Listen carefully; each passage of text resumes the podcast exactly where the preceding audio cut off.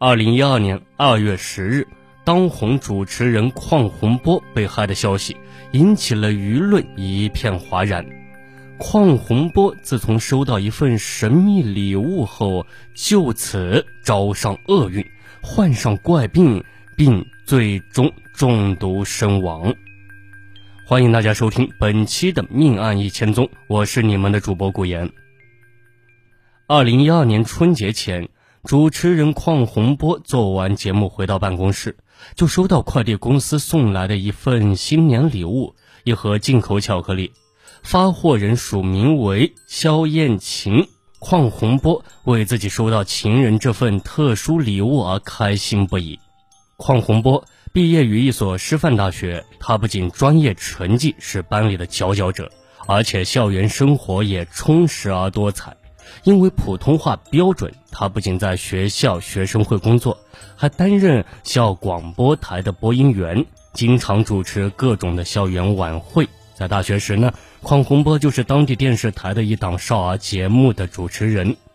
因为大学毕业后，邝洪波被多家电视台聘为主持人，主持少儿节目。在大学期间，邝洪波和同班女同学肖艳琴谈起了恋爱。然而在分配时呢，肖艳琴的父亲不同意她和邝洪波来往，让她回到县城后嫁给一个领导的儿子。后来，肖艳琴在公公的帮助下进入市里的一个市政府工作，并很快得到提拔，前途一片光明。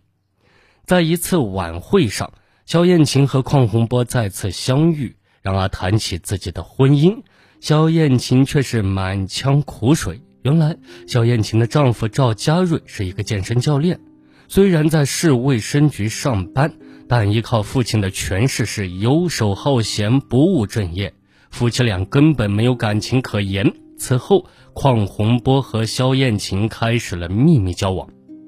邝洪波认为这份特殊礼物肯定是肖艳琴送的。吃着甜蜜的巧克力，邝洪波兴致勃勃地给肖艳琴发了一条热情洋溢的短信：“谢谢你，只有你最懂我。”谁料一个星期后，邝洪波突然在办公室吐血而亡。邝洪波突然死亡之后，他的家人觉得他死的蹊跷，立即向当地公安机关报案。警方接到报案后，顿感案情诡异，立即展开调查取证工作，发现邝洪波是中毒身亡，并在邝洪波办公室的巧克力里提取到了毒药。警方通过分析一致认定，这很有可能是一起报复投毒案件，决定从受害人邝洪波的社会关系入手展开调查，通过拉网式的排摸。警方调取电话清单时，发现邝洪波近期与一名名叫肖艳琴的女人联系密切，遂找到肖艳琴，与她谈话时了解到其丈夫赵家瑞对他们的来往耿耿于怀。随后，警方通过秘密侦查，掌握了赵家瑞的犯罪事实。二零一二年四月十日，警方对赵家瑞进行控制。经过审讯，赵家瑞的心理防线被突破，对其投毒谋杀主持人邝洪波的犯罪事实供认不讳，一段让人嗟叹不已的悲剧也由此浮出水面。肖艳琴和邝洪波是大学同班同学，也是邝洪波的初恋情人。大学毕业后，邝洪波进入电视台当主持人，而肖艳琴在家人的干扰下和邝洪波分手。在与赵家瑞确定关系后，进入县城这家机关工作，一段美好的初恋无果而终。邝洪波理智而痛苦地接受了这个事实。肖艳琴和赵家瑞结婚当天，邝洪波喝得酩酊大醉，并从此和肖艳琴断了联系。在赵家人的支持下，肖艳琴很快被提升，二零一零年被提拔为副局长。肖艳琴在感觉到工作压力的同时，又有了一种亢奋的精神。在不到一年的时间里，肖艳琴就做出了很大的政绩，反响不错。而邝洪波在离开肖艳琴后，有一次到一个老师家做客，无意中邂逅太原女孩申小倩。申小倩长得靓丽，打扮时髦，浑身洋溢着都市女孩的活力。让邝洪波眼前一亮。而邝洪波身材高大，举止儒雅，申小倩对他也颇有好感。没几天，邝洪波邀请申小倩一起吃饭。随着和邝洪波交际的加深，申小倩发现邝洪波身上更多的优点。申小倩漂亮美丽，家境殷实，父母在太原都有自己的公司，她的身边围绕着很多追求者。但申小倩对邝洪波情有独钟。他发现，对来自农村的邝洪波做人踏实稳重，慢慢将爱情的天平偏向了邝洪波，对他格外的关爱。申小倩开始疯狂的追求邝洪波，两人很快陷入了热恋中。他感到自己是个幸运儿，而且女友还是来自一个有钱的家庭。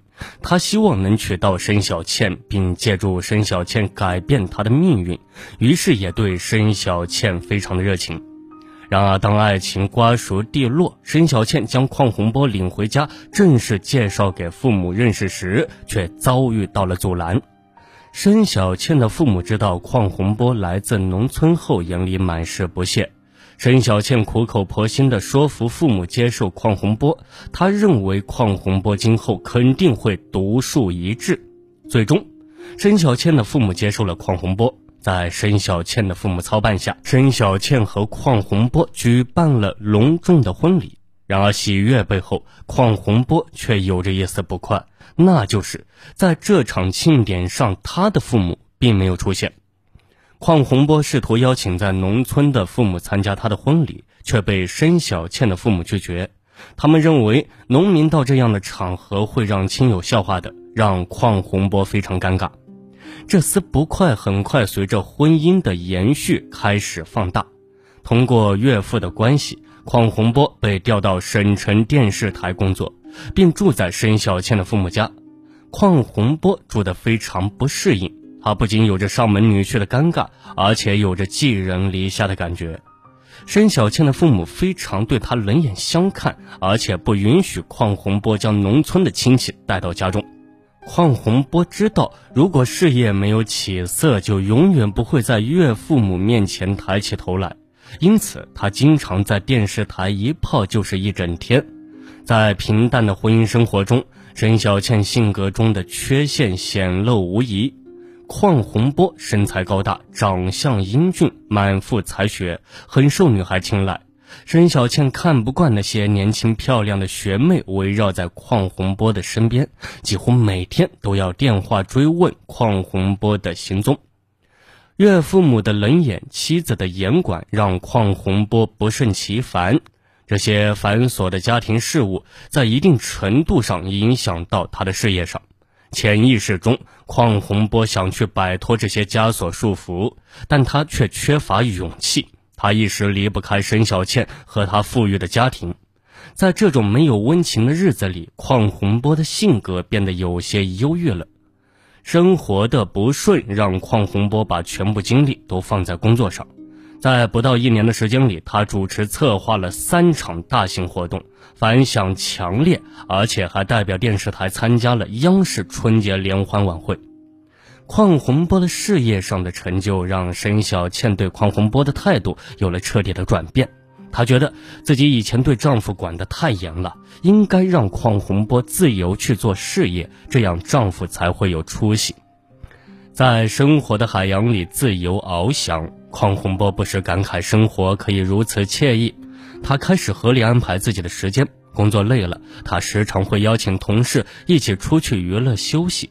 性格中阳光的一面重新回到邝洪波的脸上，在一次省城招商会上，邝洪波和肖艳琴再次重逢。邝洪波知道妻子是那种醋意很深的女人，所以一开始他和肖艳琴的交往非常慎重。然而，随着交往的深入，风姿卓约、善解人意的肖艳琴犹如美酒，醇香四溢。使一向循规蹈矩的邝洪波不知不觉地被迷了。邝洪波感觉到和萧艳琴在一起有一种从未有过的愉悦感，内心不禁产生一种想要将她结为红颜知己的愿望。与这样一个在思想上有共鸣的女人来往是最惬意的事情。这种生活与和妻子在一起低声下气的日子根本无法相提并论。此后，两人开始频繁来往。为了和肖艳琴来往安全，防止妻子产生醋意，在家里，邝洪波多次对妻子说肖艳琴的坏话，制造出和肖艳琴的不和假象。沈小倩此时哪里知道，昔日对她唯唯诺诺的丈夫正在暗度陈仓。那么是什么原因让邝洪波走上死亡之路呢？